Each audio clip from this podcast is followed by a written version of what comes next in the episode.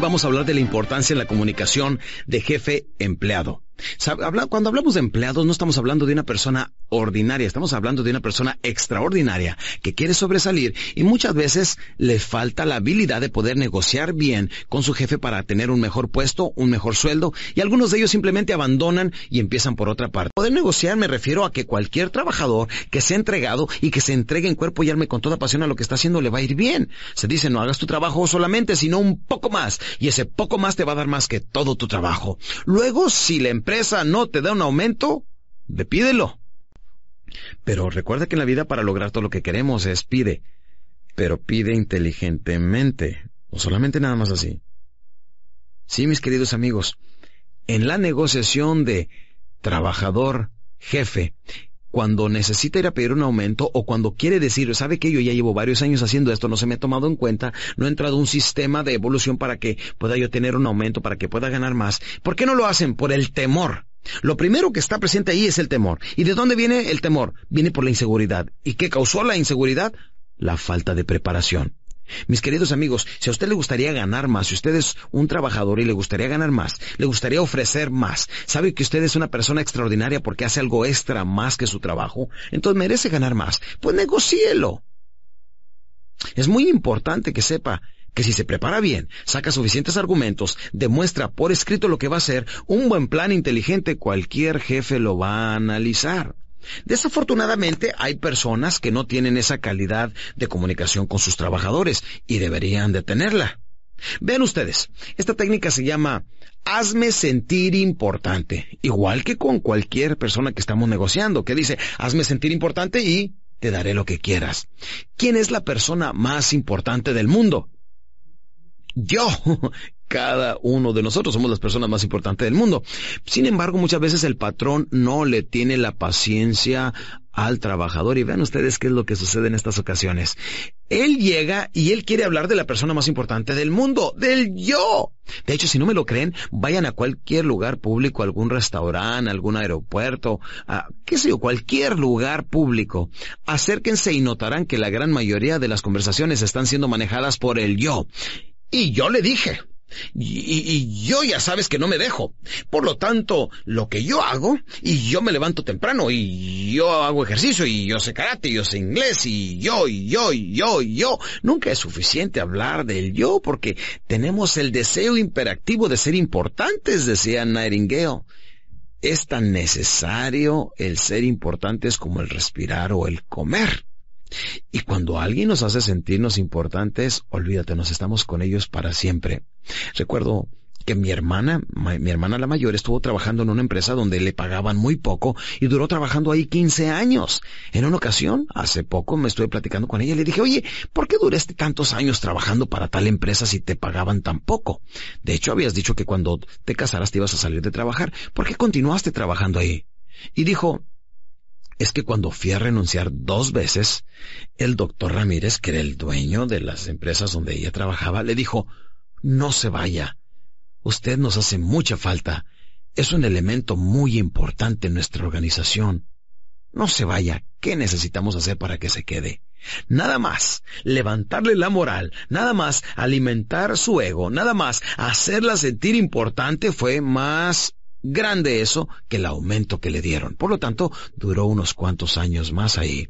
¿Qué es lo que deberíamos de hacer? Toda la gente que manejamos trabajadores, ¿qué es lo que deberíamos de hacer? Hacerlos sentirse importante porque ahí es donde todos queremos estar cuando nos hacen sentirnos importante. Sin embargo, el típico jefe cuando escucha a un trabajador, vean qué es lo que, lo que hacen cuando no aprenden a negociar.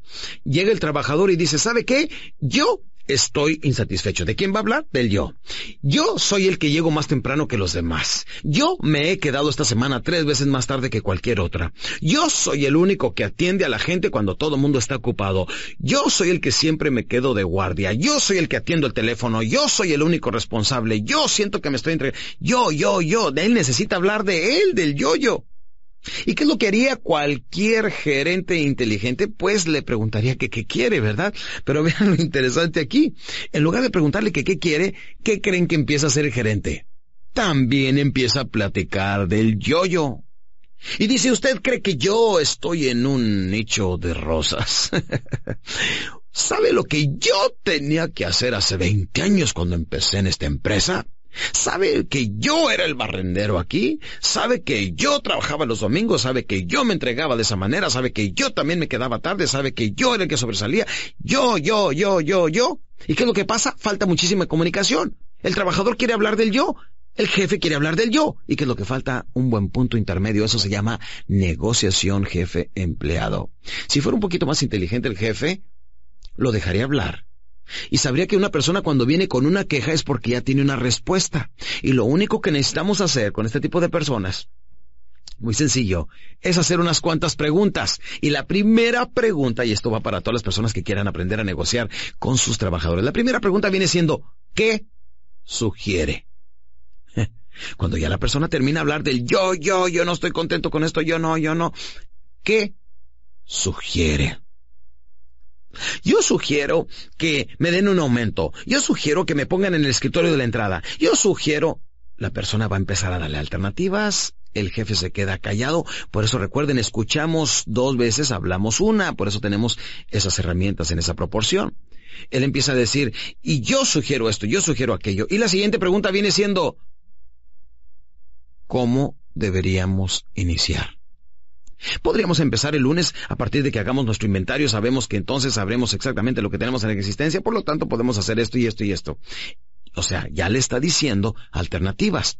Entonces la pregunta viene siendo, ¿cuándo deberíamos iniciar? En otras palabras, ¿qué, cómo, dónde, cuándo? Estas preguntas hacen que la gente nos diga exactamente por qué están incómodos, exactamente qué es lo que deberían de hacer para salir adelante, exactamente cómo estarían felices, y tú con sus mismas alternativas le puedes decir, muy bien, empezamos el lunes, el aumento se lo voy a dar en cuanto usted demuestre lo que me está prometiendo, y con la misma técnica que hemos aprendido lograríamos mucha más calidad de comunicación. ¿Y qué es lo que hace el trabajador en cuanto sale de ahí? Cierra la puerta, dice, qué inteligente es mi jefe.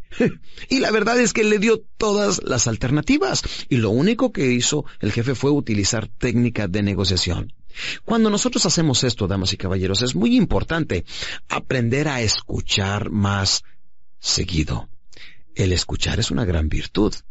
Y como ven, la misma negociación lo utilizamos muchas veces con nuestra esposa, con nuestros hijos, con nuestros compañeros, en el trabajo, con cualquier otra persona. Si solamente te relajas, escuchas, piensas, analizas y haces estas preguntas. ¿Qué sugiere? ¿Cómo lo haríamos? ¿Cuándo iniciaríamos? ¿Quién se va a encargar de esto? Con puras preguntas podemos controlar mucho mejor cualquier queja, lo cual viene siendo una excelente negociación. Eso nos ayuda a tener más calidad de comunicación en nuestras vidas. Todas estas técnicas no son únicamente buenas para comprar o vender.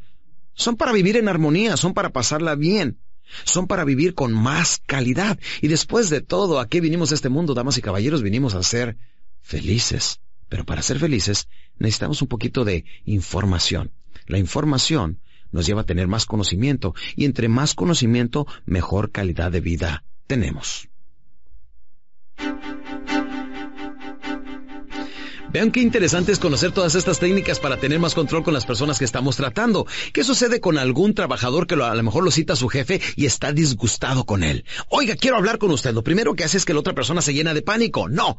Si esta persona solamente se tranquiliza, la misma técnica que estamos hablando de que puede utilizar el jefe con su trabajador, puede utilizar el trabajador con su jefe. Simplemente va y escucha dos veces más que las que va a hablar. Oiga, tengo quejas de que usted ha hecho esto y esto y aquello. Y simplemente se queda callado, lo deja que se desahogue y la primera técnica para tranquilizar al jefe inconforme o enojado es decirle, comprendo cómo se siente. Con eso se tranquiliza. De hecho, lo podemos utilizar cuando vemos que un cliente viene a nuestra empresa y está bien enojado. Oiga, a mí me prometieron que iban a hacer esto y la garantía de servicio no sirve para nada y les he hablado cinco veces, nomás le quitan el dinero y se olvidan de uno. Se le quedan viendo y le dicen, comprendo cómo se siente. Utilicen esta técnica de negociación porque siempre calma mucho a la gente. A la persona más colérica, a la persona más enojada, simplemente se le quedan viendo y le dicen, comprendo cómo se siente. No le están dando la razón, especialmente si te están insultando, no le vas a decir, tiene usted razón, no. Estamos diciendo que comprendemos cómo se siente. Eso calma a la persona y empezamos nosotros a, a tomar control diciéndole, ¿cómo le puedo ayudar? ¿Qué sugiere. Aquí la persona empieza a hablar, se empieza a desahogar, aprendemos nosotros qué es lo que está sucediendo y el trabajador aquí puede mantener la calma aún con el jefe bien lleno de cólera, bien enojado, lo deja que se exprese, lo deja que diga, lo deja que hable y le hace las mismas preguntas. ¿Qué sugiere, jefe? Sugiero que de aquí en adelante usted haga esto y aquello, llegue más temprano, trabaje en aquello, se encargue de aquella cuenta, etcétera. Muy bien. ¿Cuándo quiere que inicie con esto? Aquí volvemos con las mismas preguntas. ¿Qué, cómo, cuándo, dónde, etcétera? El jefe expresa todo lo que quiere y esta persona con toda la calma del mundo le dice, de acuerdo. Así el jefe se desahoga, el cliente insatisfecho se desahoga y con puras preguntas nosotros tenemos pleno control de la negociación. Vean ustedes, esto nos ayuda a mantener más calma en nuestras vidas, al estar más calmado, recuerden, la mente solamente puede mantener una emoción a la vez. O sea, o está enojado o está feliz, o está estresado o está en estado creativo. Entonces, para nosotros sentirnos bien siempre lo que necesitamos aprender a manejar con mucha calma viene siendo nuestras emociones. Y para manejar nuestras emociones hay que aprender bien a negociar con cualquier tipo de personas para mantener siempre la calma, vivir una vida de más creatividad, de más tranquilidad, de más paz y sobre todo más armonía.